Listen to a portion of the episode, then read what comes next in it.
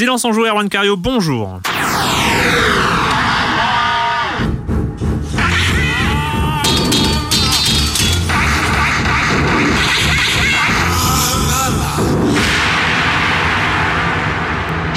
Au programme cette semaine, nous l'attendions, vous l'attendiez, The Witcher 3 Wild Hunt. On en avait, évoqué le sujet la semaine dernière, hein. j'avais, j'avais spoilé un peu euh, ce qui allait se passer cette semaine, mais voilà, ça fait une semaine qu'il est sorti, une semaine que nous sommes entre les contrées de Vélène, entre euh, entre les, les voilà, on suit Gérald de Rive, on suit ses aventures, on va chasser des monstres et tout ça. Donc il faut il faut un moment qu'on en parle longuement. Et c'est cette semaine dans Silence on joue.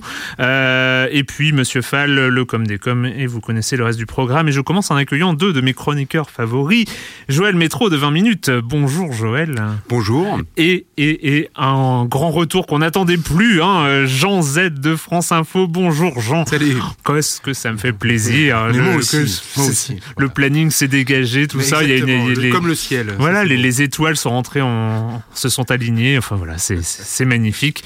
Euh, donc voilà, on va, on va parler, on va parler de The Wild Hunt. Et puis on commence avec toi, Joël, euh, sur un autre sujet, donc euh, sur un teasing côté 2K. Oui, un team du côté de 2K, ils ont en fait l'éditeur a mis en ligne il y, a, il y a un ou deux jours un espèce de site assez mystérieux qui, est une, une espèce de, de page de pub pour une, une technologie qui s'appelle Advent. Voilà, enfin plutôt plutôt pour une société dont la technologie s'appelle Advent.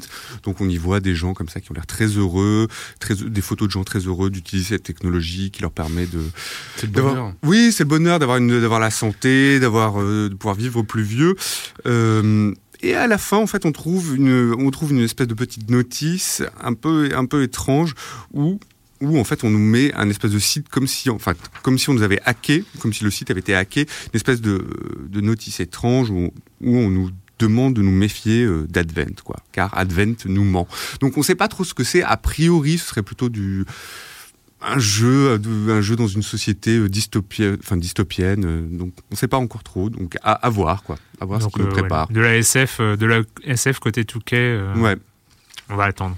voilà, voilà. On va attendre. Euh, Jean, on commence, on commence euh, là dès maintenant à parler de The Witcher parce que ça fait une semaine et déjà, et déjà, euh, on, savait déjà que c'était un carton rien que sur les précommandes, Mhm. mais la, la première semaine, ça s'annonce plutôt pas mal. Oui, puis la question qui se pose, c'est est-ce que ce, ce Witcher 3 sera le, le- le nouveau Skyrim hein, En clair, hein, Skyrim, c'est un, c'est un phénomène. C'était sorti en 2011, hein, le, le dernier épisode Elder Scrolls. C'est euh, 20 millions de copies vendues dans le monde. 20 millions, c'est c'est bien plus que- qu'un qu'un triple A normal, qui, Mhm. qui a 7-8 millions. Déjà, il est, il est très très heureux, le triple A. Oui, hein. L'éditeur oui, aussi, il est très très très heureux. Il se frotte les mains.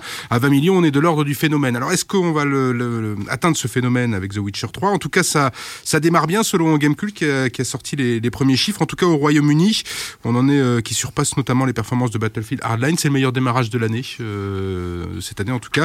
Euh, Mortal Kombat 10 également battu. Alors pour ce qui est des, des pourcentages, on est à 60% environ PS4, une trentaine pour, pour la Xbox One, pour le PC un peu moins, mais on n'a pas les chiffres dématérialisés. C'est toujours pareil. Le, le PC, ouais, C'est Steam diff- et Good Old Games, Mhm. hein, qui ont très bien marché avec, euh, avec, avec The Witcher. On Ouais, voit, euh, exactement. ils sont en première place des ventes depuis, euh, depuis une semaine. Mais on n'a pas les chiffres. Par contre, Gamecult aurait les chiffres, en tout cas selon eux, d'après leur leurs informations.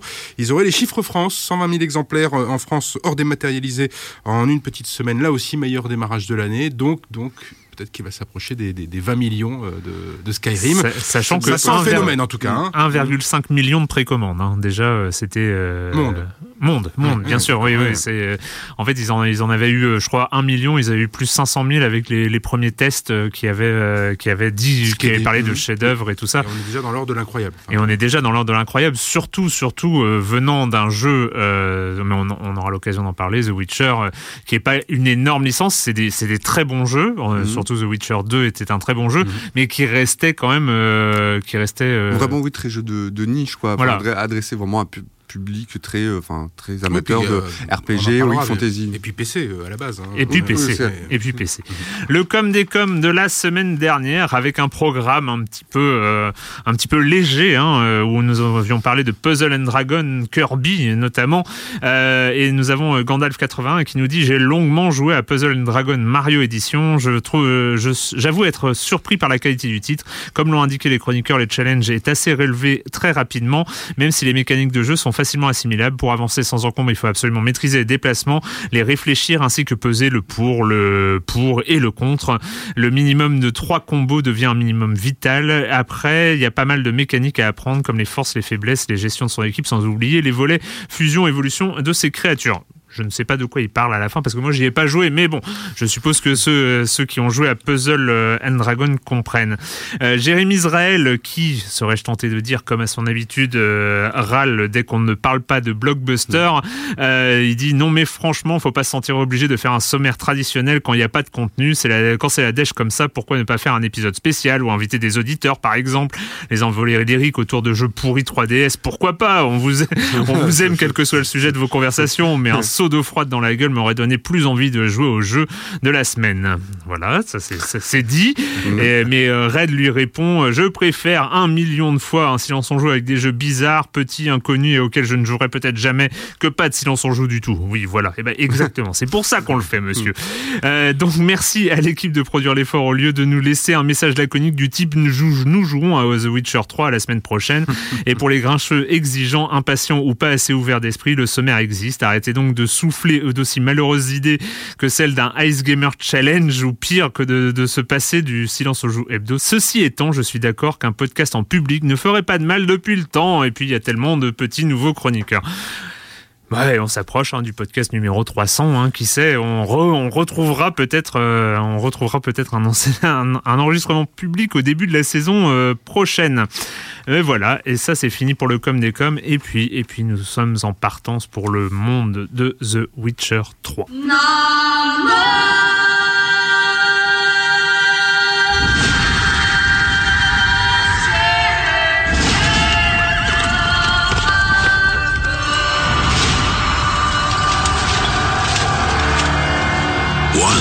we were many. Now we are few. Hunters, killers of the world's filth. Witchers, the ultimate killing machines. Among us, a legend. The one they call Geralt of Rivia, the White Wolf. We meet again, Witcher. Your Imperial Majesty. She's returned, Geralt. After all these years. Are you sure it's her? Yes. And she's in danger. Witnesses claim the wild hunt follows her. You must find her. And when I do, what then? I shall give her what she deserves.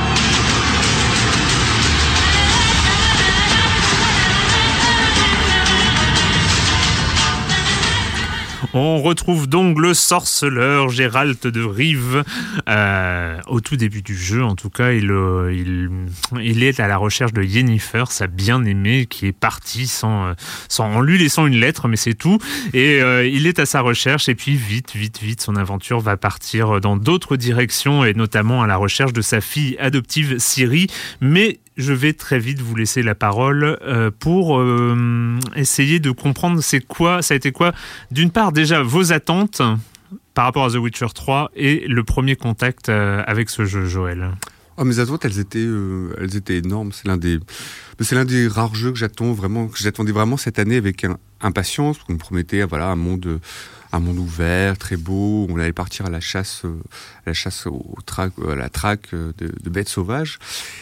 En prenant le jeu en main, bah, déjà une, vraiment une bonne, euh, première impression avec, euh, en compagnie de Geralt, en compagnie donc du, euh, du héros du jeu, puisque en fait on va pas pouvoir donc voilà construire son propre personnage, mais on va marcher donc dans les pas de, de Geralt.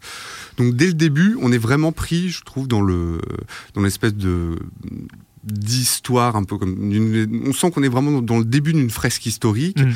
on sent qu'on est aussi à- on sent qu'il s'est passé aussi des choses derrière donc euh, dans, dans Witcher 2 c'est-à-dire que le jeu le- au début il y a vraiment un pont qui est fait avec Witcher 2 on se retrouve avec son compagnon avec un compagnon dont je me rappelle plus son nom assez euh, assez- sorte de, de, de maître, euh, d'ancien maître, euh, d'ancien maître oui, d'ancien maître sorceleur. Donc on assiste à leurs discussions qui sont plutôt rigolotes dès le début, et un peu, un peu désabusées.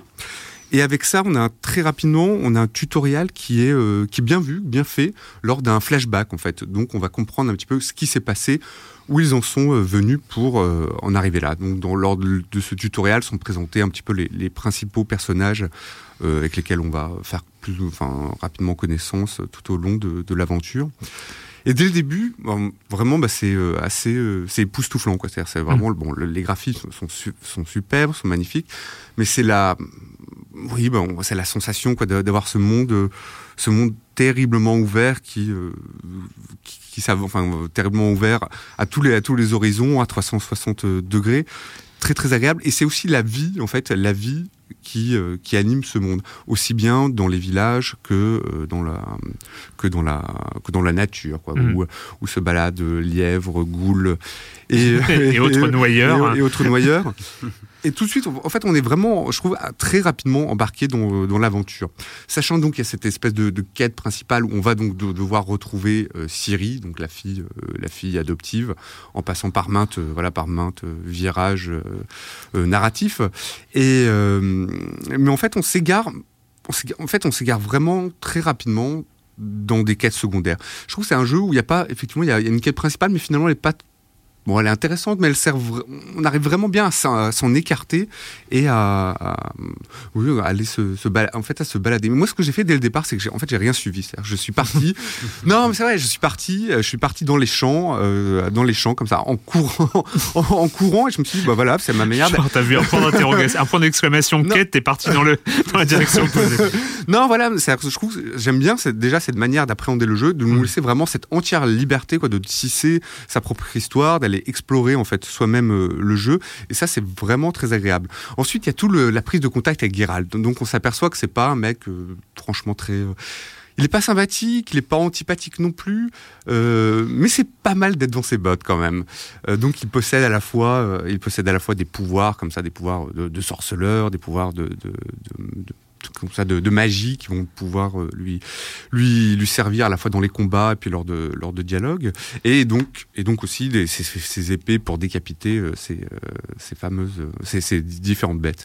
Un bestiaire aussi qui est très très développé moi que j'aime beaucoup dans, dans le jeu. Alors il y, a, il y a plein de classes différentes, il y a les créatures hybrides, les créatures maudites, les draconides, les élémentaires, les insectoïdes, les nécrophages, en fait il y en a plein Spectre. les spectres Mm. qui sont accompagnés les spectres spectres. les spectres qui sont tous accompagnés dans un dans un glossaire vraiment de, de comment dire d'une description très précise et très euh, très amusante enfin j'encourage les euh, les Ouais. gens qui vont y jouer à aller lire lire les euh, les caractéristiques de de, de ces bestiaire, ouais. de ces ennemis et puis après ce qui prend rapidement c'est c'est aussi le c'est la qualité des, des dialogues quoi. il faut le dire c'est vraiment c'est c'est c'est génial quoi c'est il y a pas mal, il y a pas mal de cinématiques. Jamais j'en en ai passé aucune. Enfin, alors que souvent, souvent dans certains, certains RPG, ça peut être un peu, un peu laborieux. Et là, pas du tout. C'est-à-dire que c'est écrit avec, euh, je sais pas, avec une précision, enfin avec une précision d'orfèvre. C'est vraiment chaque mot, chaque mot est à, est à sa, est à sa place. Il y a beaucoup de, il y a beaucoup d'humour en fait dans, dans le jeu aussi. Euh, Un humour mais très très euh, grinçant quoi. Je sais pas, j'avais noté ça en allant voir un, un forgeron par exemple pour aller se refaire sa son, son armure. Donc on lui demande une super armure et lui répond euh, euh, le forgeron eh ben non, bah vous voulez pas qu'elle se nettoie toute seule et qu'elle vous touche le cul avec pendant qu'on y est? Enfin, c'est vraiment des dialogues comme ça, c'est assez fleuri, assez, Oui, c'est quand on demande, marrant. on demande une, une armure euh, légère, mais, euh, mais performante. Voilà, C'est c'est ça. ça. légère et performante. Faut pas déconner. Et euh, non, voilà, enfin vraiment très très agréable. Alors aussi le monde est assez, euh, on va dire, c'est quand même assez glauque, quoi. Enfin glauque, euh, c'est pas spécial. Oui, enfin c'est un petit peu gore, c'est-à-dire qu'il y a des, des membres qui se baladent un petit peu partout comme ça. Mais c'est assez glauque. On, on voit que là, il y a la guerre qui est passée, qui est passée. On entre dans un, donc on commence à Blanchefleur, puis ensuite dans Vélène. Ce sont deux contrées qui ont été ravagées par la guerre, puisque le- l'empire des, euh, comment s'appelle, l'empire de Nilf- Nilfgaard est descendu et donc s'est emparé de de ce de ces contrées qui sont occupées en fait.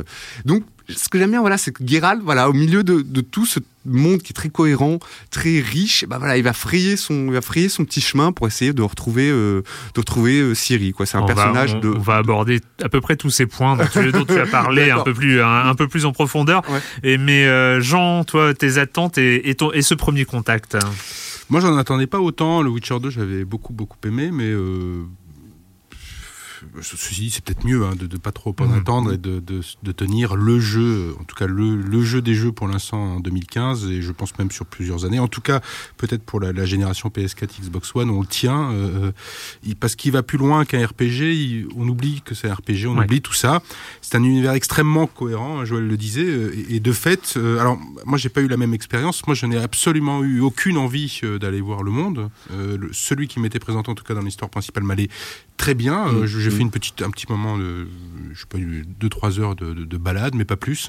Donc j'ai fait assez peu de quêtes secondaires. Et moi, c'est l'histoire, euh, ce- cette espèce de bonhomme, euh, la manière dont c'est raconté, l'extrême effectivement précision euh, des dialogues. C'est-à-dire que on n'a pas d'autres exemples récents, peut-être à part un, GTA. Voilà, Mm. GTA, Oui, vrai. qualité d'écriture, vraiment. dans un autre univers, Mm. on n'est pas dans, dans l'heroic Mm. fantasy avec GTA, mais dans cette précision de se dire oui, c'est cohérent, oui, ça, Ouais. ok. Euh, ou j'aurais pu le dire, ou j'aurais pu sortir une vanne comme ça, j'aurais Mhm. parce qu'il est à la fois cynique, mais il est à la fois touchant. Il a tout ça, Geralt de Rive. Donc, euh, donc, euh, il est, il est parfait pour un jeu de rôle. C'est-à-dire qu'on peut le manier, on peut être salaud. À des moments, on peut, on peut regarder à droite alors qu'il faudrait regarder à gauche pour aider l'humanité, mais on va quand même regarder Ouais, à droite ouais. parce qu'on n'a pas que ça à faire.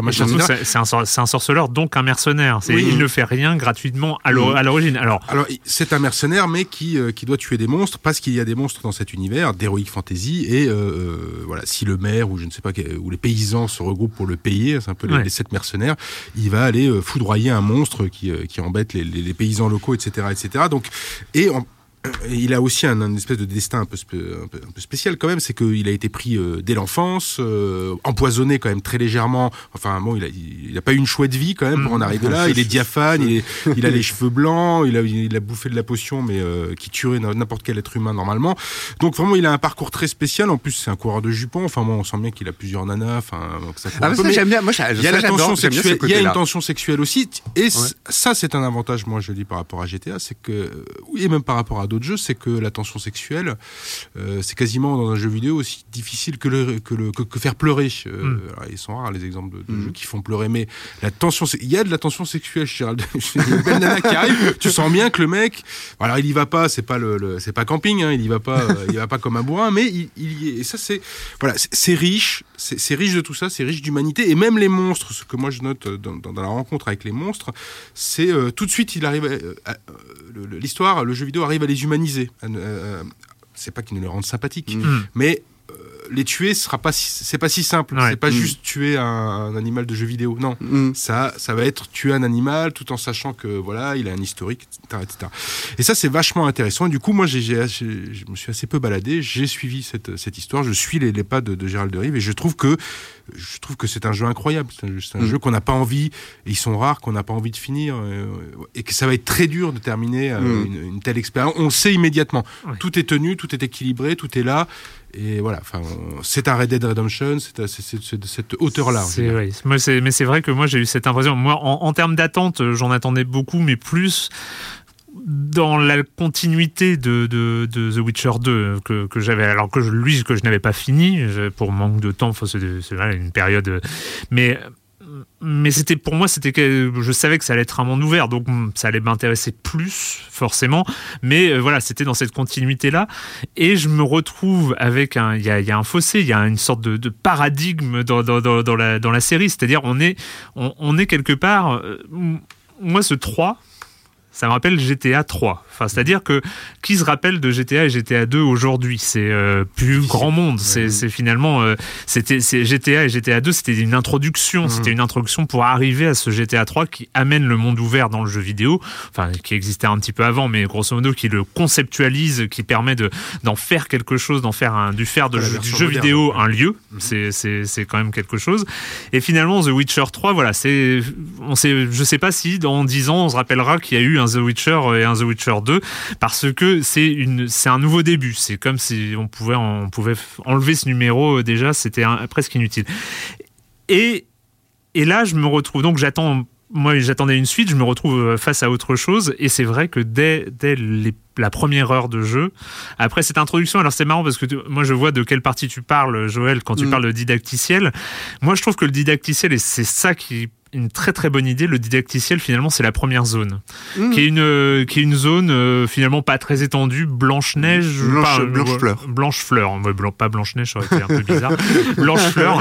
Euh, et, euh, et, et qui est déjà en lui-même un monde ouvert. C'est c'est déjà une carte hyper ouverte, très large, très grande, euh, mais qui est un terrain quand même relativement limité. On, on- on comprend là tous les mécaniques, les petits points d'interrogation sur la carte, qui sont un peu des événements euh, g- localisés, euh, un peu inconnus. Euh, si on y va, on va découvrir un, camp de bandits, un nid de monstres, euh, et, euh, puis, et puis plein, plein, plein d'autres choses, des, des, petits, quel- quelqu'un d'emprisonné, enfin voilà ce, genre de choses.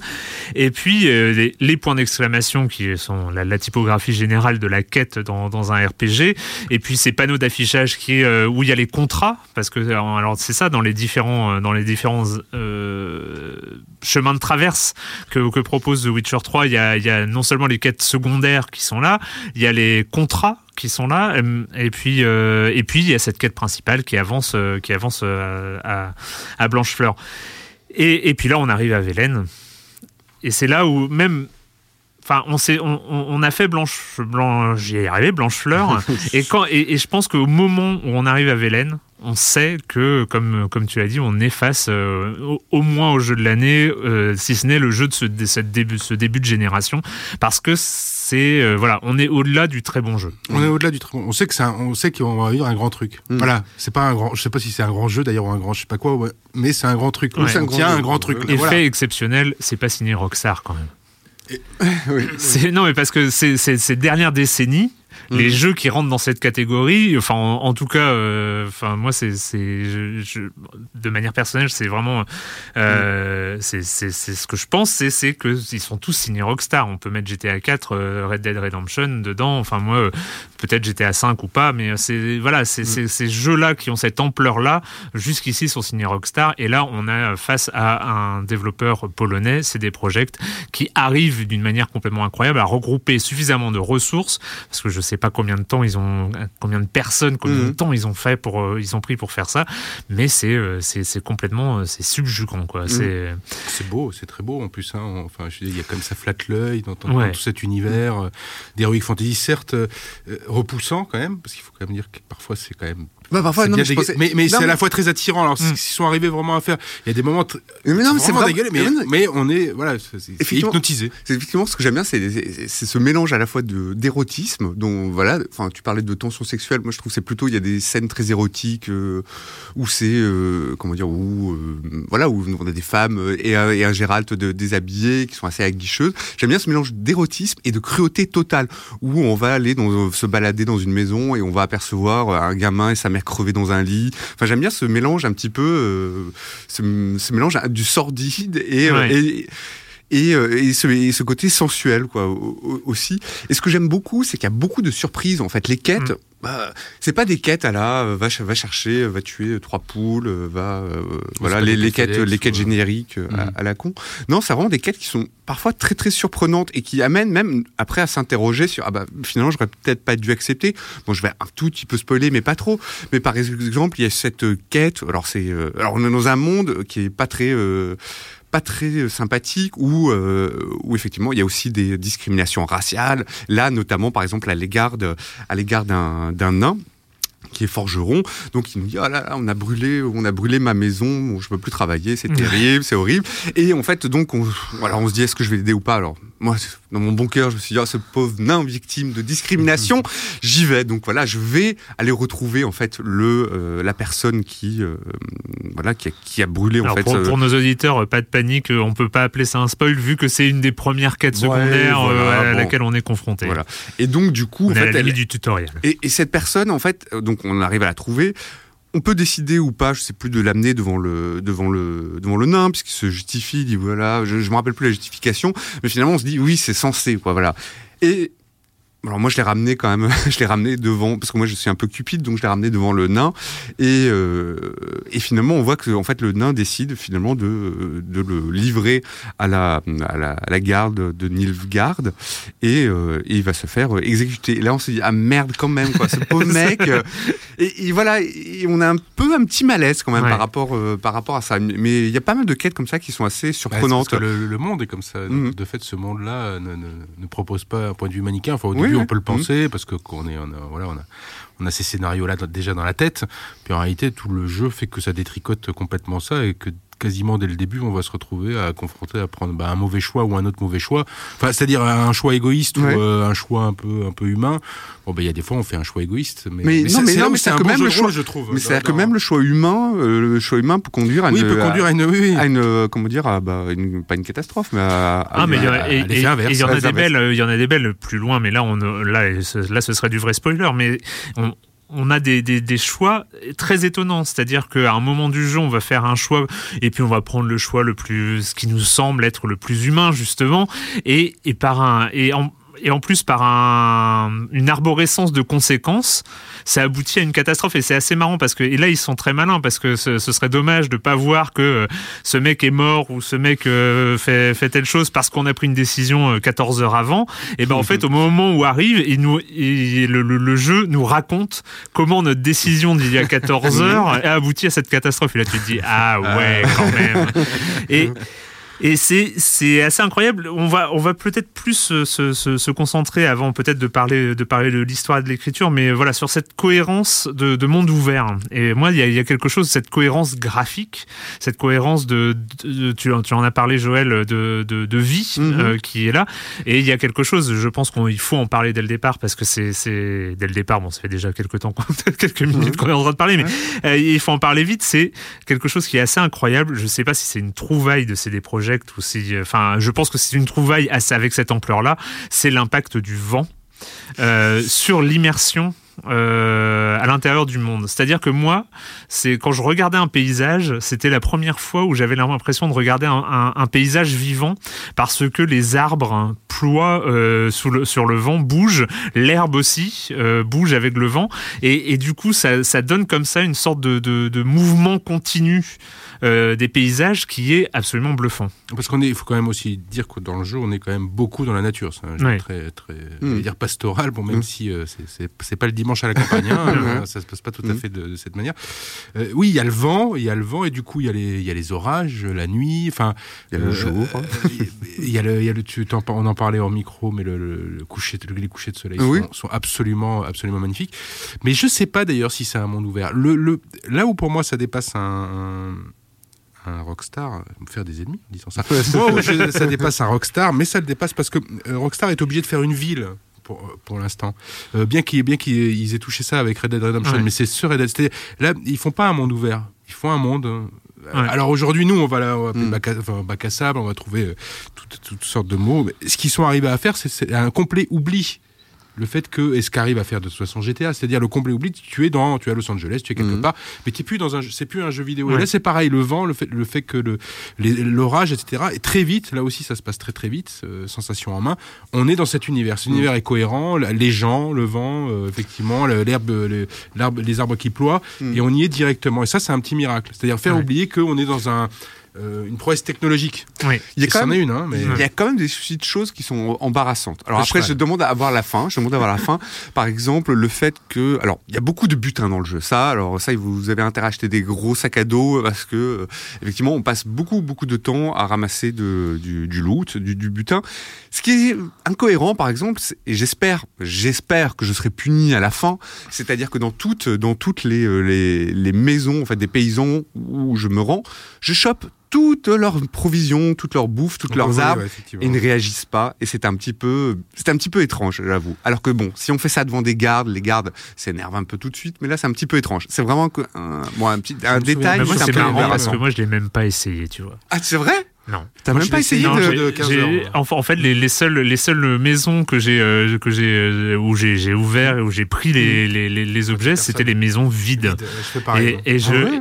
et, et en fait, je ne Mais- savais, je ne sais pas. Du coup, du coup, tu m'apprends que les gens ne réagissent pas. Mais en fait, Ouais, le, monde le monde était tellement cohérent Mhm.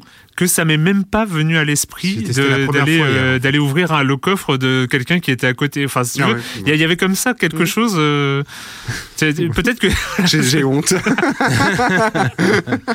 Ah, c'est là, aussi où c'est peut-être aussi un jeu de rôle. C'est-à-dire que le mec, il- il- on peut très bien aussi en faire un voleur. Enfin, Mm. Alors, euh, bon, ce sera Oui. pas le roi de la cache-cache, hein, parce qu'il est, il est quand même voyant, euh, Gérald de Rive. Mais bon, on peut en faire un voleur absolu, hein, ne pensant qu'à du loot, qu'à faire du loot. Mais moi, c'est la- c'est la première fois où je l'ai testé hier. Je fais ah oui tiens, ils réagissent pas.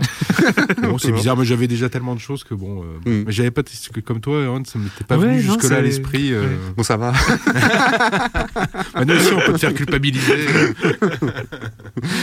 c'est vraiment, enfin, c'est c'est exactement ce que tu dis, Jean, euh, sur, euh, sur la, la- cette capacité de ce monde à être réel. D'un coup, euh, on sort, on sort de, de- du jeu vidéo, et c'est vrai que il n'y a pas de ville. Enfin, ils sont, il y a, Petites si, villes, euh, il y a la grosse ville de, non, il y a la Novigrad. grosse ville de Novigrad quand Ouais. même, hein, qui est, Ouais, qui est mais c'est joli, mais c'est un bourg, enfin, par rapport à si on compare à un GTA ou un Watch Ah, Dogs, euh, euh, je pense qu'on ne doit pas être loin euh, d'un, on doit pas être loin d'une ville d'Assassin's Creed. Ah, c'est grand Paris quand même. Non, pas, pas Paris, mais pas du- Pardon, j'ai le Oui, mauvais mais soin. d'un- Venise, euh, d'un Venise ou Ah, d'un Florence dans, dans Assassin's Creed. C'est mais faut voir, faut voir. alors en, taille, en taille, si euh, pour avoir les chiffres, vu que je suis en train d'écrire le, le- le papier sur, sur The Witcher, je me, je me suis renseigné Euh, pour avoir une idée des tailles. euh, C'est euh, le premier euh, GTA 3, donc euh, c'était 4 km carrés. euh, New York, c'était euh, GTA 4, c'était 8 km carrés. On était déjà passé par San Andreas qui faisait une vingtaine de kilomètres carrés, voire une près d'une trentaine. Et après, en fait, c'est assez marrant parce que si on regarde les surfaces depuis Red Dead Redemption, il y a une sorte de, de, de- Course, non? Non, il y a une sorte de norme. À 40 km carrés. En fait.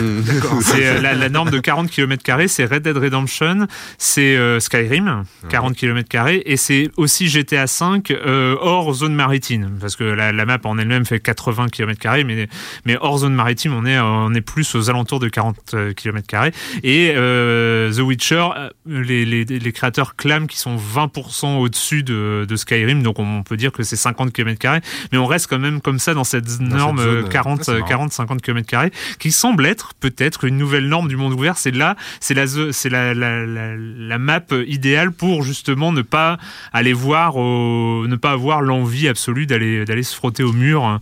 Euh, on en a parlé hors micro, mais c'était euh, c'est euh, Skyrim, moi, m'avait donné l'impression, bon, au bout d'une centaine d'heures de jeu, hein, c'est pas la première heure que ça arrive, mais euh, de, de sentir les limites. C'est-à-dire que les limites étaient dessinées par une chaîne de montagne, en gros. Mm. Et à un moment, bon, bah, t'arrives devant la chaîne de montagne, tu fais, bon, bah, c'est voilà, c'est tant pis, on va faire demi-tour. Mm. Euh, je sais pas, c'est c'est beaucoup plus malin dans The Witcher. On n'a pas l'impression d'arrêt. euh, alors, il y a l'eau, eff- effectivement, il y a des montagnes, c'est assez varié, il y a des dragons. Mm. C'est-à-dire qu'à un moment, Mm. on en discutait avec Joël, c'est que si tu t'approches trop de la limite, il y a un gros dragon qui arrive puissant. Et lui, il est déjà, euh, il est à niveau 20 000, quoi. Mm. Vous Ouais. êtes à niveau Mm. 2, et puis voilà, un petit, un petit crachat, un éternuement, il n'y a plus personne.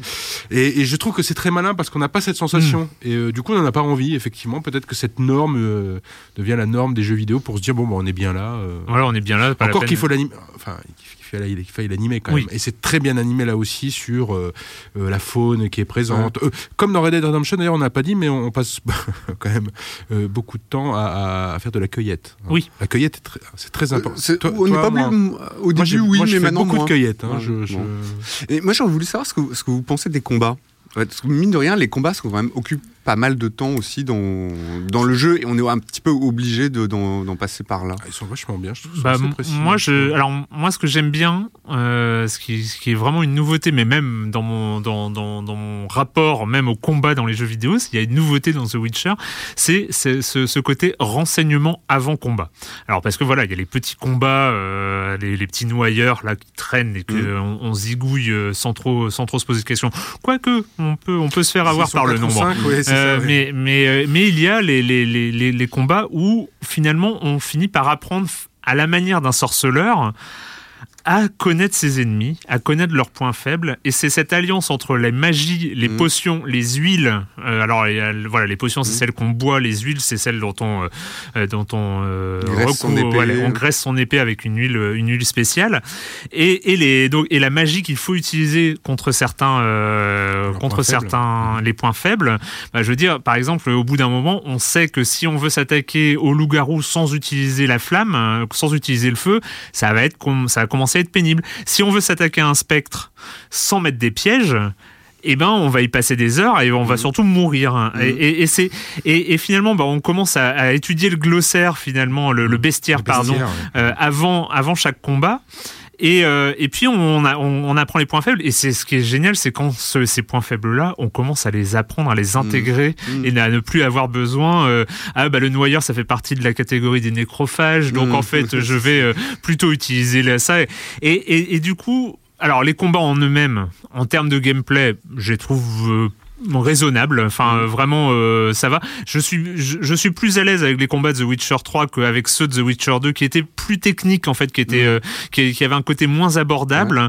Et je trouve que par exemple la bonne idée c'est de rendre la magie abordable moi je sais que je suis un, un petit peu euh, comment dire j'ai du mal à faire deux choses en même temps. Donc dans les combats ou dans les jeux vidéo d'une manière générale quand on peut taper à l'épée et faire de la magie en même temps je suis perdu. Généralement je suis perdu hein. J'a- j'a- j'arrive à taper à une épée et à, mais ou à jouer un magicien mais pas les deux et là en fait bah, ils ont réussi par une question de rythme par une question de rechargement de sort qui est relativement long donc euh, t'as pas tu, tu vas pas cartonner sur ton sur ton jet de flamme c'est juste tu vas attendre qu'il soit rechargé pour en refaire un et ben j'arrive à marier les deux en fait j'arrive à je sais pas mais toi t'as t'as Non, mais je trouvais ça. Non, moi, je trouvais que c'était propre, bien fait. Bien fait par bien- à bien Skyrim, fait. par exemple. C'est là où euh, Skyrim est très, Oui, euh, mais Skyrim n'était pas très bon. par très bordélique. Enfin bon, bref, on tape au Mm. bout d'un moment, on tape dans tous les sens, où on chope un super sort et puis on désingue tout le monde. Enfin bon, il n'y a plus tellement de, fi- il y a plus tellement de finesse. Euh, là, euh, effectivement, soit c'est le nombre, et on se dit, ouais, on va les avoir, ceux-là, puis en fait, euh, au bout de quatre, puis on s'y est mal pris, on y est allé Ouais. euh, bille en tête, et en Mm. fait, on se fait fracasser. Après, il y a les, ceux qui arrivent avec un niveau supérieur, avec genre une tête de mort sur le côté, on se dit, bon, allez, je vais quand même le tenter. bon, ça dure 15 secondes. Oui. mais- on s'amuse au début on s'amuse au début, mais c'est très technique. Il y a, ça rappelle un petit, il y a un petit côté entre guillemets Bloodborne, c'est-à-dire, euh, en tout cas de contre les gros. On a, on a- ils a- là aussi, euh, le jeu arrive à faire des combats euh, homériques, épiques. Ouais, ouais, Mm. ouais. C'est-à-dire où on sort, Mm. on se dit waouh, quand même. euh, je, je, je suis passé deux trois fois près de la mort. J'ai mis moi je- longtemps. g- généralement je passe euh, pas près de la mort je meurs deux, Ah oui, non, non, mais ça- de- voilà, ils, ils arrivent à créer des, des combats épiques là où euh, Skyrim, au bout d'un moment, il n'y en avait plus. Il n'y en avait plus parce qu'on était surpuissant et que c'était comme ça, on avait trouvé la combine, etc. Euh, là, c'est pas le cas. Pour trouver les, il y a beaucoup trop de combines pour qu'on puisse les trouver immédiatement. Et je trouve ça très très malin. C'est vraiment assez précis. Oui, c'est euh, vrai qu'il y a un apprentissage. C'est vrai qu'il y a, euh, comme dans Bloodborne, enfin bon, enfin toute proportion gardée, Mm. c'est vrai qu'il y a un apprentissage de chaque, euh, et comme tu soulignais aussi, Erwan, il y a un apprentissage de chaque type de, de mob, de monstre. Euh, voilà, on sait que les humains, par exemple, quand il y a, enfin, quand il y a des bandits, on sait qu'on va, euh, donc les premières fois on s'y rend, on se fait zigouiller euh, vite fait, puis après on comprend qu'effectivement il y a un archer qui, Mm. euh, voilà, un, un ou plusieurs archers qui pendant, qui nous menacent, donc il va d'abord aller falloir les, euh, les, euh, les, les passer à trépas et euh, et puis on Et- apprend à, à parer plus et à avec parer, les humains et à- à éviter plus avec les monstres à se placer aussi. Le placement, placer, le placement est important. Donc, c'est- ils sont plutôt, moi, je trouve qu'ils sont plutôt intéressants les, les combats à chaque fois, et toujours à- pour, relativement. Et je pense qu'il y en aura des mémorables. Des, Ouais. vraiment mémorables, Et, je trouve ça intéressant au moment où, euh, enfin, finalement, il y avait le, la norme euh, Batman Arkham Mhm. qui est en train de, qui est en train de s'imposer à juste titre pratiquement parce que Mhm. c'est un très très bon système de Ah, combat, mais il est en train de s'imposer dans tous les systèmes de combat euh, actuels. Et ben là, on retrouve un peu, on repart un peu en arrière. Euh, Ouais. On est, on est moins sur un jeu de rythme, on est Mhm. plus sur un jeu de, de, de combat un peu viscéral comme Mhm. ça. Oui. Et, euh, et je c'est pas moi c'est pas pour c'est pas pour me déplaire. On va continuer, on va continuer sur euh, évidemment on va continuer à parler de The Witcher 3. hein. Il y a encore tellement à en dire. Euh, mais on va quand même faire une petite pause avec Monsieur Fall qui revient quelques années en arrière d'après ce que j'ai compris. Bonjour Monsieur Fall. Bonjour mon cher Erwan, cette semaine je vous propose de construire des palais au cœur de la Médine grâce à Medina, un jeu de Stéphane Dora illustré par Hans Schorsteder et Eduardo Berra. C'est un jeu pour 2 à 4 joueurs à partir de 10 ans pour des parties de 60 minutes et c'est proposé en français par Gigamic. Ce jeu a une histoire un peu particulière car c'est un vieux jeu pas tout à fait récent. Il est sorti en 2001 et à ce moment-là, il a reçu le premier Trick Track d'or de toute l'histoire. Notre prix que nous avons à nous sur Trick Track, il a eu le Trick Track d'or, ce qui veut dire que c'est un excellent, un très très bon jeu car sur Trick Track, nous ne nous trompons jamais. Il revient sur les étals retravaillés par Gigamic et son éditeur étranger White Goblin. Ils ont rajouté des éléments, ils ont changé quelques bricoles pour le rendre encore plus attractif et plus intéressant. Alors que faut-il faire dans Medine C'est simple, vous allez devoir construire des palais et en prendre possession. Vous allez prendre possession de quatre palais de quatre couleurs différentes, mais vous allez devoir batailler avec les autres joueurs qui vont faire à peu près la même chose. La règle est limpide. Vous avez des pièces en bois derrière votre paravent, des pièces en bois de couleurs, de différentes formes, et à votre tour, vous allez en poser deux au centre du plateau, et seulement deux, c'est tout, il n'y a rien d'autre, donc c'est très très simple. Par contre, ce qui est un peu plus compliqué, c'est les implications et le cheminement mental et intellectuel. C'est un jeu rotor, un jeu fourbe, un jeu de calcul, un jeu de pression, un jeu de bluff, puisque construisant votre palais, ils vont valoir un certain nombre de points. Et à un moment donné, à votre tour, vous allez pouvoir poser, parmi l'une des pièces que vous avez, votre toit, votre couleur, sur l'un des palais et en prendre possession. Plus personne ne pourra le prendre, sachant que vous allez devoir posséder un palais de chaque couleur, c'est obligatoire et rien d'autre. C'est donc un jeu à point de bascule, vous allez devoir bluffer, calculer, réfléchir, coincer les autres joueurs, enfin bref, c'est une petite merveille, je vous le conseille, j'adore ce jeu, parce qu'il me rappelle le bon temps où on n'avait pas grand chose à faire à son tour, mais que les implications étaient forcément extrêmement excitante.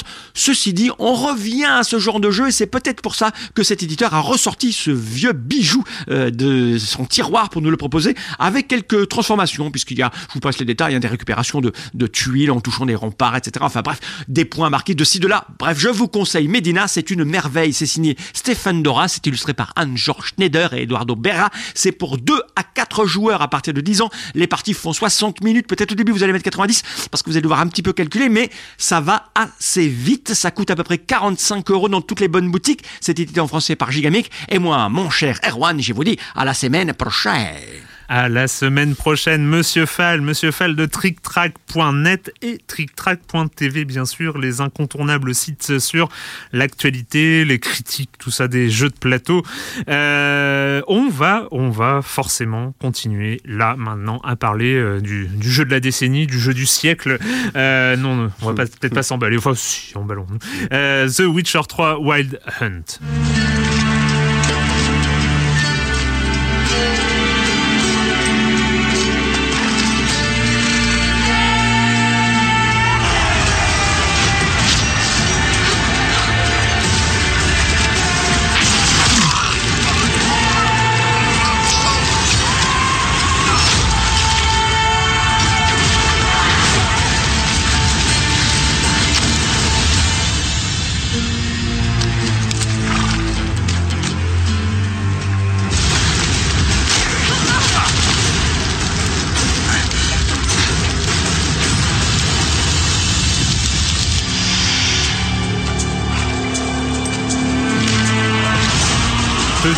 Petit son tiré de la cinématique d'introduction de, euh, The Witcher 3 Wild Hunt. Euh, impressionnante cinématique et je crois que c'est une des seules qui n'est pas faite avec euh, la seule, en tout cas jusqu'ici, qui n'est pas faite avec le moteur du jeu.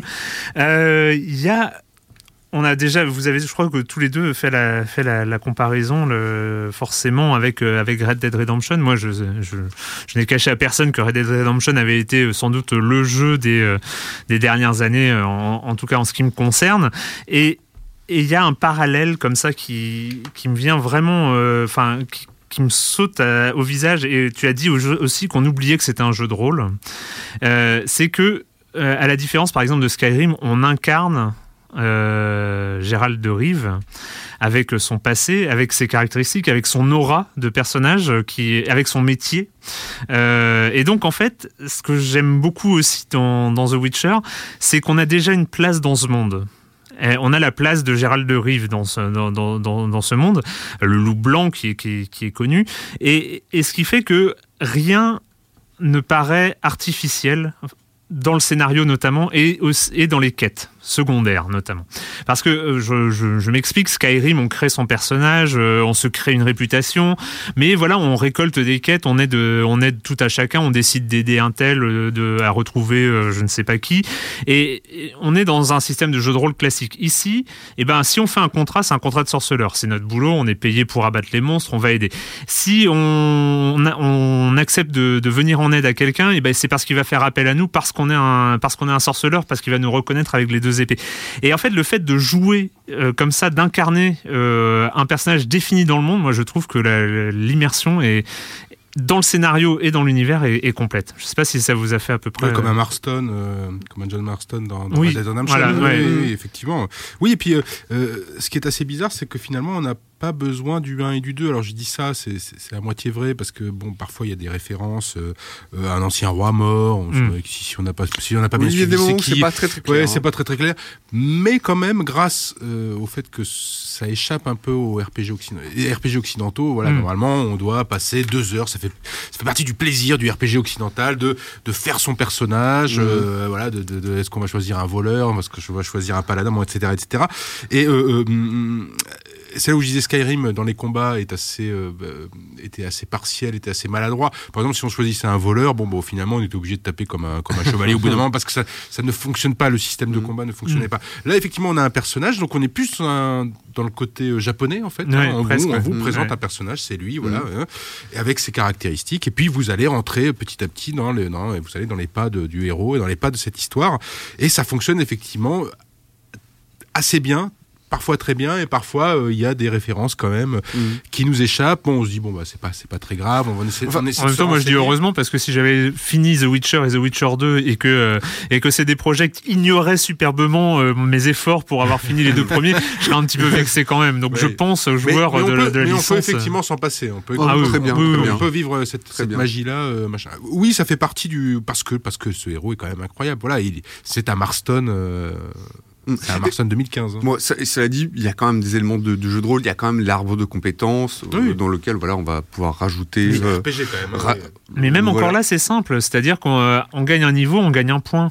Enfin, c'est, c'est, je, je- bah oui, c'est, Mhm. en fait, je trouve ça relativement, euh, c'est, c'est méca- enfin, on n'est pas euh, un peu Pillars of Eternity par exemple, où si on choisit un magicien et qu'on gagne un niveau, c'est une catastrophe Mais parce qu'on a le choix entre 153 sorts, on, on sait Ah pas oui, où on, sait est. pas où on est, Tandis que là, finalement, on a un arbre de compétences. Il va aller assez vite avec notre style de jeu, quoi. Si on veut euh, plus des attaques Oui, puissantes, ah, ou moi, j'aurais peut-être, moi, j'aurais peut-être préféré un arbre de compétences qui s'adapte plutôt en fait à la à l'expérience de jeu. C'est-à-dire, je pense que ça aurait été encore plus intéressant. C'est-à-dire que voilà, si on utilise davantage les sorts, bah, les, euh, le- bah, ça se traduit par une augmentation en fait des euh, des compétences Ah oui, au niveau des sorts. J'aurais préféré ça. Je trouve que ça aurait été beaucoup plus beaucoup plus fluide. Mais bon, là, là, on aurait été vraiment quasiment à la japonaise totalement, Mm. c'est-à-dire c'est euh, on gagne un point, on gagne comme Dragon Quest, on a Mm. plein de choses, mais bon, on décide pas de pas de, de, de masse Mm. de trucs dans ses dans ses propres caractéristiques. hein. Ça, c'est pas très occidental. hein. Je Mm. pense qu'il y a, il y a des joueurs qui l'auraient peut-être tiqué. c'est clair. Et, euh, et oui, et pour euh, revenir, euh, en- revenir, c'est un peu, comme à chaque fois où on fait une émission spéciale sur un, seul jeu, c'est un, un petit peu brouillon, comme ça il y a, y a les, sujets. Mais euh, vu que vous avez abordé à peu près tous les éléments, les éléments du jeu la première fois que vous avez parlé, mais c'est, il y, a, y y a cette écriture, cette écriture qui cette comparaison, on revient, et c'est pas la première qu'on fait dans l'émission, mais on est au niveau de l'écriture d'un rockstar, qui était quand même, euh, qui, allait au, voilà, qui était jusqu'ici inatteignable, et on connaît notamment les difficultés d'un éditeur comme Ubisoft. Euh, C'est leur de- vrai problème. C'est leur vrai problème dans Assassin's Creed de ne pas réussir la narration, de ne pas emporter la narration à un niveau d'un GTA ou d'un Red Dead Redemption, c'est-à-dire de, de, de happer les joueurs comme ça dans, un, dans une épopée. Et, et, euh, moi, je commençais un peu à, à- à- à désespérer comme ça de, de voir un blockbuster atteindre le niveau Rockstar, c'est-à-dire un scénario, des personnages, des dialogues, enfin voilà tous les éléments scénaristiques qui, euh, qui forgent un univers euh, et qui, euh, qui en, emmènent dans une histoire. Non, je me disais, la traduction devait être sans doute très très bien faite. J'avais rencontré en fait un des, un des. Alors, il faut savoir que le jeu il sort quand même en 15 langues, dont 7 avec doublage, quoi. Mm. C'est assez énorme. Et, euh, et je me rappelle avoir rencontré un, un, un- développeur de CD Projekt Red qui justement s'était occupé de la localisation en français et qui lui était à la fois parlé polonais, euh, anglais et, euh, et français. Et donc, effectivement.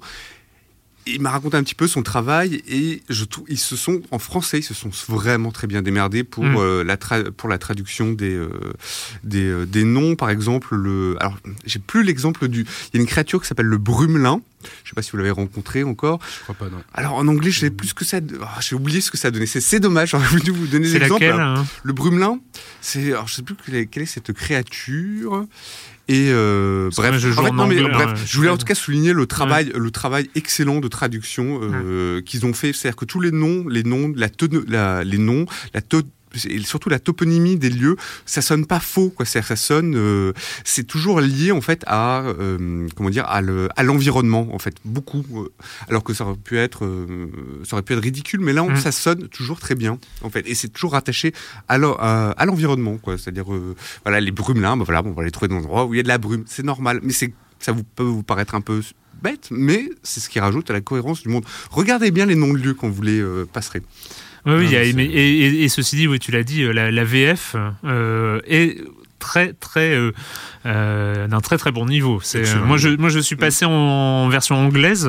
C'est vrai que si on parle de version originale pour The Witcher, du coup ce serait la version polonaise. J'irai pas jusque là, mais mais la version anglaise, je l'aime bien parce qu'il y a tout, il y a pas mal de, de différents accents britanniques en fait. Donc du coup je, je trouve que ça passe pas mal. Non, ouais, non, puis du coup, pardon, je voulais dire, non, mais vraiment, en plus, le jeu est drôle, quoi. C'est-à-dire que c'est, Ouais. le, enfin, je voudrais revenir sur l'humour grinçant, mais des fois, on se trouve avec des, des quêtes, mais complètement cocasses, quoi. C'est-à-dire, euh, euh, bon, deux petites quêtes comme ça, c'est pas, euh, c'est pas du grand spoil, quoi, mais bon. Tu vas parler de la poile.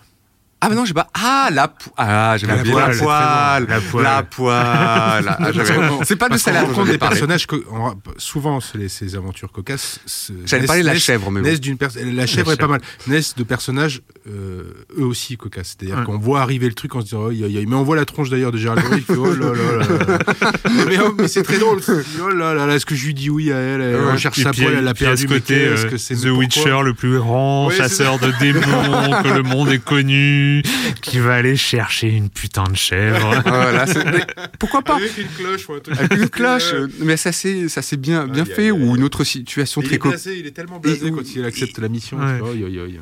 Et il y a une autre situation, mais c'est assez abominable et drôle à la fois, où une espèce de- où il y a où il y a un père en fait, je- j'en dis pas plus, mais un père qui va emmener en fait son euh, son gamin qui était mort-né en fait, qui va le prendre dans ses Ah, bras, qui va le Qu'est-ce que c'est bon ce passage. c'est Mm. drôle, c'est Ouais. trash à la fois et ça marche très très bien. Il se fait un peu engueuler aussi au passage. Voilà. Parce qu'il a moi- quand même été un très très mauvais père. Plutôt. et moi, ce que j'aimerais bien savoir, c'est aussi ce que vous pensez. ah, Parce que pour le coup, moi, je n'y ai pas du tout joué. Mais peut-être que toi, Erwan, qui est un fan de Hearthstone, peut-être que tu pourras nous dire si tu as joué au Gwent.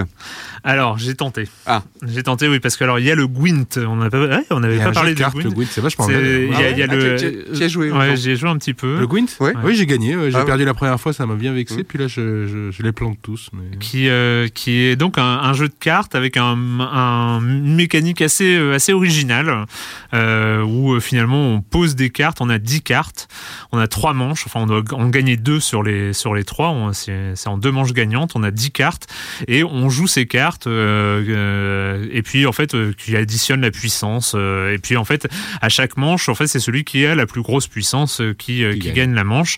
Euh, sachant que si on joue ces cartes eh ben, euh, on les joue et on n'aura plus de cartes, euh, on ne peut plus les utiliser pour les manches suivantes. C'est ça, en fait, le, le gros principe du jeu, c'est ça. C'est qu'on décide combien de cartes on va jouer à la première manche, mais si on en joue 8, eh ben, il nous en reste plus que 2 pour la manche suivante euh, et euh, ça va être un problème. Et donc, c'est tout ça, cette équipe, quand est-ce qu'on arrête de poser des cartes ou euh, si est-ce qu'on continue, est-ce qu'on arrête? est-ce qu'on est lance le pouvoir spécial ou pas? Et euh, c'est relativement simple. C'est euh, quand même, il faut dire que c'est quand même énormément basé sur la collection.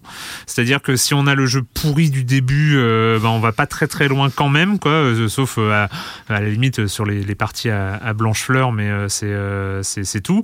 Et donc il faut quand même énormément en fait. Il y a, il y a comme ça un, un, un article très drôle je, je sais plus si c'est sur Eurogamer ou, euh, ou, un, ou un autre site américain de comment par comment gagner au Gwent. Et, Gwent, grosso modo il dit bah il faut consacrer sa vie à ça. C'est-à-dire que dès qu'on croise un marchand on achète toutes les cartes qu'elle a. dès qu'on croise une partie tout. Mm. et ben on la joue. Ouais. et, euh, et si un marchand a une carte euh, qu'on ne peut pas acheter ben on va dévaliser tout le village pour récupérer de l'argent pour acheter cette carte parce que ce marchand peut mourir on sait pas ce que prépare le scénario donc euh, donc il faut vraiment il faut vraiment tout le faire Oui, parce qu'il y a une espèce de tournoi qui se fait, qui, est un- Ouais. alors, qui se dessine, euh, et on te dit, là, tu gagnes un, contre un, un, un gros chef, tu gagnes la, la partie de Gwent, et on te dit, ah ouais, bon, bah, il te reste plus que trois chefs euh, avant de machin, et alors il y a lui, il est bien, alors lui, lui, il est sévère, lui, c'est un super joueur, et lui, alors lui, tu- jamais, jamais tu le battras. Et donc, en fait, il t'indique qu'il y a une espèce de, de, de tournoi Ouais, de- de- sur tout le pays, mais que, et que pour le gagner, bah, va falloir quand même s'accrocher sévère. Et c'est un jeu dans le euh, jeu. euh, c'est assez marrant. Bah, ça, ça rappelle le poker de, de Red Dead Redemption, hein, Mhm. notamment. C'est-à-dire que le poker de Red Dead Redemption était extrêmement bien euh, euh, mis en place. Enfin, c'était vraiment un- lui, là aussi un jeu dans le jeu. Là, c'est encore plus complexe. C'est qu'on a un Hearthstone à l'intérieur de pratiquement. Enfin bon, c'est beaucoup plus simpliste qu'un Ouais, Hearthstone, bien sûr, mais mais c'est un jeu de cartes à collectionner à l'intérieur du jeu. Moi, j'avoue que j'ai pas. Je me suis, je, je joue en. J'achète les cartes et je joue en dilettante Mm. parce que, enfin voilà, on sait très bien que qu'il y a un, voilà, il y a un contenu tellement monumental dans, dans ce jeu euh, que en plus le contenu de Gwent c'est 20-30 heures de jeu Ah pour ouais, arriver au bout qui, qui se rajoute. Mm. Ça va être bien. hein, Ouais. euh, c'est- Il y a beaucoup de gens qui sont très heureux de, de, de ce contenu-là, mais euh, voilà, moi je, je, je peux pas. Déjà, j'ai du mal. Alors je sais pas si ça vous fait ça aussi. Non, toi, tu nous as dit que ça te faisait. Enfin, vous avez déjà répondu, mais. euh, euh, mais moi, j'ai du, presque du mal à avancer dans la quête principale Mm. parce que. Parce que avant, en, en fait, avant, et ça me fait ça, ça m'a fait ça dans Red Dead Redemption. hein, mais à un point, euh, dans Red Dead Redemption, je me rappelle encore avoir euh, bouclé euh, toute la quête, enfin tous les pour obtenir le, le- le costume de légende de Oui. l'Ouest. euh, et, et j'avais voulu absolument avoir ce, costu- ce, ce costume de légende de l'Ouest avant la, la dernière mission. Donc j'avais arrêté carrément, j'avais mis un stop à la, à la, à la quête principale. Et, et là, là, c'est un peu pareil. J'ai peur d'avancer parce que je sais qu'à chaque fois que je vais faire une mission de la quête principale, il y a, c'est comme c'est comme si euh, quand on était dans l'univers de The Witcher, le temps s'arrêtait et que l'horloge avance un petit peu quand même quand on avance dans cette quête principale. Je sais que Joël, toi, t'es un peu euh, comme ça. Tu, ah oui, tu- oui, oui, moi, je, moi, je, moi je fais toute une région et puis après je passe à autre chose. quoi. bon, sachant qu'on serait, on est obligé de revenir dans les régions avec les niveaux plus élevés. euh, ah oui. Après, bah oui, parce qu'il y a des quêtes niveau 25 à, Mm. à Vélène, ça, ça va pas le faire. Ça va pas le faire. Il y a quand même des petits défauts dans le jeu, enfin moi que j'ai qui Allez, m'ont un peu déplu. C'est alors moi je joue sur console, je trouve que le me- la mani- le menu, pour y accéder sur console via la manette, c'est un peu euh, c'est mal fichu. Je trouve que c'est Ouais. pas très clair. Euh, Non, l'interface, est, l'interface un peu pourrie. ouais. Ah ouais, je je sais pas. Sur, que c'était pas sur la terrible. PS4, il y a le bouton Ah ouais. noir, le truc au-dessus là. Moi, Je sais pas. Moi, je me plante entre options, euh, options, Ah ouais, non, le, le- bouton noir. Je trouve ça pas très clair. euh, Je trouve qu'il est pas très, pas, pas très navigable, enfin pas aisément navigable Mhm, justement ça, la console. vrai. Euh, je L'inventaire, l'inventaire est, est- L'inventaire est épouvantable. Épouvantable. épouvantable. Tu comprends rien en fait. C'est qui c'est Ah c'est mal fichu et aussi, alors je sais pas si c'est mes yeux ou ma télévision, mais je trouve que le texte est écrit beaucoup trop petit, petit. Alors sur PC, bon moi j'ai pas ce problème là, mais, Mais, euh, euh, c'est console, il y a vraiment, Même sur une grande télé, il y a un souci, petit, quoi. Non mais il y a- c'est comme ça des incohérences, genre tu viens de trouver un bouquin, t'as envie de le feuilleter, et là tu vas dans ton inventaire et tu sais mais Ah où oui. il est, Ah oui, voilà. mais où il est Oh, ce on te putain de dessin. Il faut sortir le dessin. Mais quel dessin? Il est où? Il est où? Et là tu, tu vas dans tes plantes, tu vas dans ta le- collection de plantes. plante. Et le cheval. Et le cheval qui est maniable, euh, ouais. Hmm. Euh, maniable bof, quoi. Euh, Ouais, c'est pas, c'est euh, pas le cheval le plus maniable du jeu vidéo. c'est Ouais, ça, non, voilà, c'est c'est, pas- c'est, c'est, c'est pas faux. Bon, il fallait quand même, il faut quand même quelques défauts. Il peut Ouais. pas. Alors moi, moi, je, je- alors, je sais que vous en avez parlé en termes plutôt très positifs tout à l'heure. Je dirais peut-être pas que ça rentre dans la catégorie des défauts. Moi, ça rentre dans la catégorie des peut-être des déceptions. C'est que euh, dans la enfin dans, dans les grands jeux de rôle, que je mets quand même quand c'est un grand jeu de rôle, on a eu Dragon Age euh, Inquisition euh, à la fin de l'année dernière. mhm. Et, et la force d'Electronic Arts, c'est en tout cas un, un des, un, des, un, un des trucs majeurs qui, qui saute un peu à la gueule quand on y joue, c'est voilà, c'est cette façon d'aborder le genre, d'aborder la sexualité, des Dragon Age et des Mass Effect et tout ça, qui est voilà ouverte où on n'est pas dans le dans dans le le, le mal hétérosexuel euh, dans, toute cette dans toute sa splendeur. Et là. Dans The Witcher, eh ben on tombe quand même dans euh, Ah bah oui, mais bon, il faut Enfin, savoir. c'est le Moyen Âge quand même. Hein. euh, faut Oui, mais, mais dans, non, non, mais ce que je veux dire, c'est, Et encore que les femmes euh, aient un rôle, euh, si on prend pour les sorcières, enfin les magiciennes. euh, Mais moi, je trouve que les femmes sont mises. Enfin, bon, certains ne jouent pas, mais je trouve qu'elles sont mises à Alors- bonne enseigne, quoi. Je trouve alors, qu'elles sont. effectivement, euh, c'est hétéro, c'est c'est un mal hétéro, ça, on va pas se mentir. Ouais. C'est pas du, c'est pas du Bioware. mhm. Mais le fait est non, mais que ce soit un mâle hétérosexuel et qu'il ait une sexualité ne me gêne pas du tout. Attention, je ne Mhm. suis pas en train de dire euh, que, mais, mais c'est juste euh, que bah les sorcières ont une légère tendance à être tous, toutes euh, ultra jolies avec des décolletés euh, monstrueux. Et que Ah non, au oh, moment, tu, tu as pas vu les sorcières euh, Non, mais si, j'ai vu les sorcières, Ah, oui, si. mais non, mais euh, euh, oui, les trois, oui. y a une Les tendance trois. au décolleté. Non, mais et, et, et, euh, Ceci dit, ceci dit, lui aussi. Hein. ceci dit, oui, mais, mais vois tu sais très dire, bien, Il a une tendance au décolleté. si Oui, aussi. là, il a quand même Aussi. tendance à vouloir montrer un petit peu. euh, Hmm. bien sûr, mais, je, trouve, je trouve que, alors il y a des la représentation féminine avec certains personnages féminins est, euh, est vraiment très bien. Enfin, euh, voilà, j'ai- pas de problème avec ça. Voilà, le fait de croiser une sorcière pote euh, et qu'elle ait euh, un énorme décolleté, voire même euh, enfin rien. voire même plus rien. Et enfin, il y y a comme ça un truc un petit que je trouve un petit peu facile et que il aurait suffi. Parce que en fait c'est ce qui est gênant c'est pas que ça existe c'est que euh, il n'existe que ça. C'est euh, Mhm. comme euh, comme présence sexuelle entre guillemets sexualisée on est toujours dans ce rapport en- entre le le, le bellâtre euh, le, le, le bellâtre et la bonasse euh, grosso Mhm. modo euh, c'est euh, on, on est toujours dans un rapport un petit peu classique. Voilà c'est pas euh, pour moi c'est ça en fait pas le, jeu machiste et sexiste euh, du tout hein. Voilà c'est c'est juste pour moi c'est un écueil. C'est un, un truc une facilité surtout après Dragon Age euh, il y a eu voilà il y a quelques références euh, aux violences familiales euh, aux violences conjugales dont on Ah, à l'homosexualité. à aussi. l'homosexualité aussi parce que, euh, euh, il vient en aide, euh, il vient en aide en fait euh, à Un chasseur, à un chasseur, Oui, qui lui euh, je sais pas, euh, qui a, qui a un amant, oublié l'histoire. Oui, mais ouais. voilà, c'est pas des sujets tabous. On Non. sent que voilà, ils, ils sont quand même un Mhm. peu dans la modernité.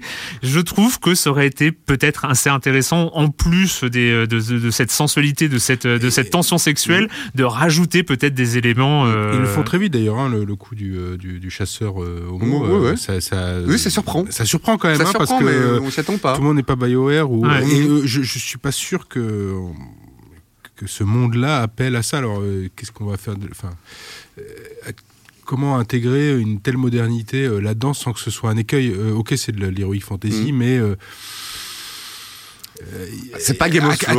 à- quel pas- moment il faut- Game of Thrones, c'est ultra match. Enfin, je veux dire, il y a rien. Si tu regardes, Ah, c'est euh, si ultra tu- féministe Game of Thrones. Enfin, c'est ultra féministe. euh, Hmm. ouais, enfin, je sais pas Alors, ce que c'est. pas, j'ai pas vu la mais, dernière, euh, j'ai pas vu la, la dernière. c'est ultra mais- beaucoup de choses, c'est ultra féministe et c'est ultra machiste aussi. Enfin, Mm. je veux dire, il y, a, il y a- il y a tout qui est, qui est présent, tout est trop. Mm. Donc, est-ce que. D'ailleurs, il y a un côté Game of Thrones dans, Oui, oui, euh, bien dans, sûr. euh, dans The Witcher, on n'a pas cité parmi les, les références possibles, Mm. en tout cas, hein, parce qu'il n'a pas que des références euh, côté euh, jeux vidéo. C'est bien pour ça qu'il est plus explosif que ça, en tout cas, euh, qui dépasse ses propres frontières, moi, Mm. à, à mon sens. Euh, je sais pas jus- jusqu'à quel point un- introduire notre modernité dans quelque chose qui est de toutes les manières archaïque.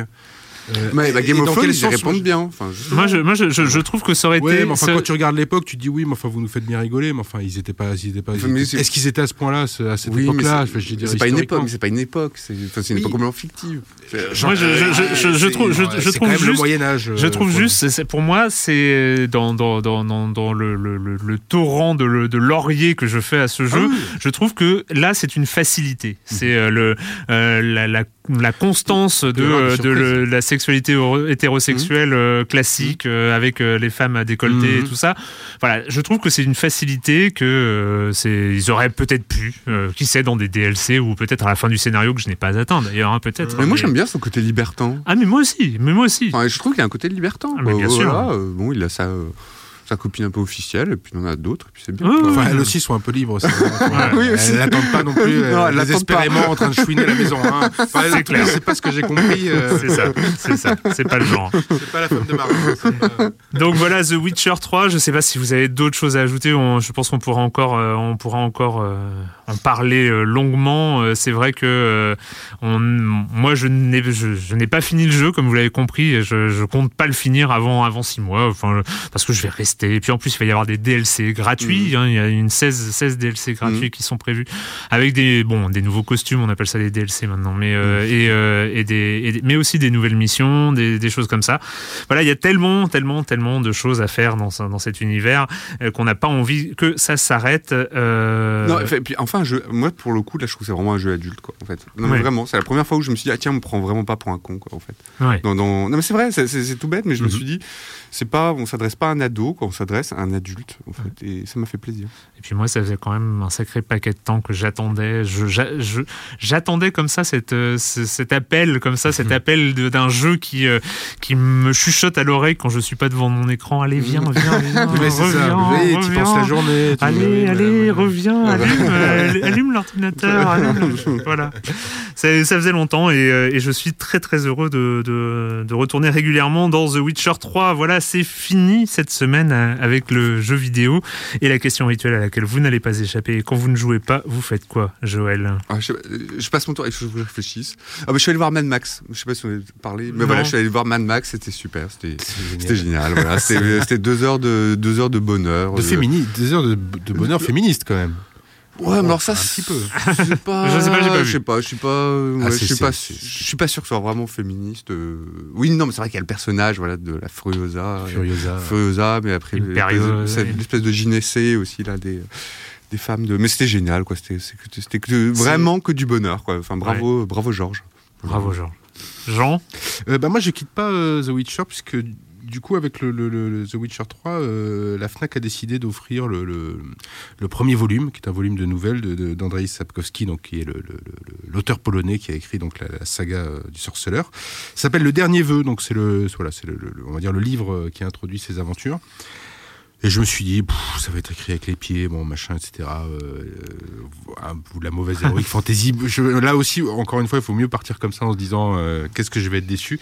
Et je suis agréablement surpris car j'y retrouve les mêmes qualités, notamment cette qualité littéraire qui est de rendre humains les, les monstres très vite. Oui. Donc c'est écrit, effectivement là, j'ai pas lu les romans, hein, mais sur le format nouvelle, ça fonctionne très bien.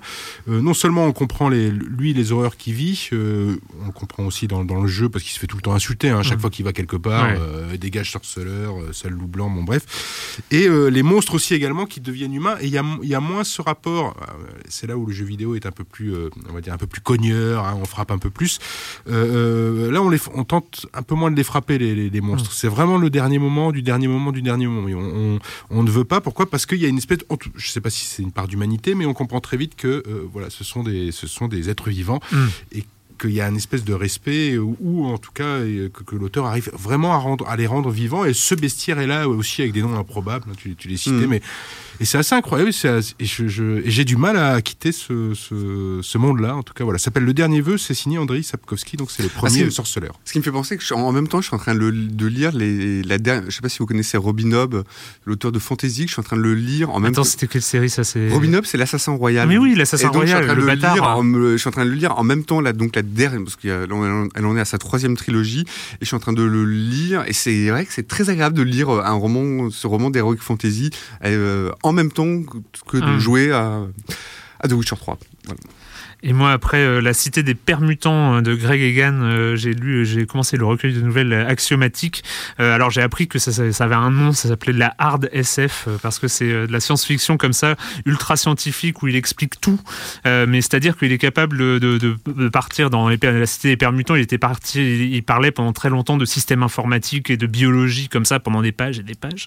Et là, en fait, en nouvelles, c'est assez rigolo parce que euh, en fait, c'est les nouvelles en elles-mêmes sont pas mais en fait chaque nouvelle est c'est une idée, c'est une idée de SF. euh, comment euh, comment euh, lire dans le futur, comment les enfants génétiquement modifiés. Enfin voilà, et il y a une idée comme ça et, et dans- toujours dans le même style très très détaillé de, de science-fiction très très détaillé. C'est vraiment pas mal. Voilà, et ben euh, c'était bien. C'était bien ce The Witcher, vous y retournez vous euh Ah bah oui, ah bah, ah ouais, Ah, clairement. On va, pas, on va pas lâcher ça. Euh, et puis bah nous, on se retrouve très bientôt ici même pour parler de jeux vidéo. À la technique, c'était Mathilde Mallet. Ciao.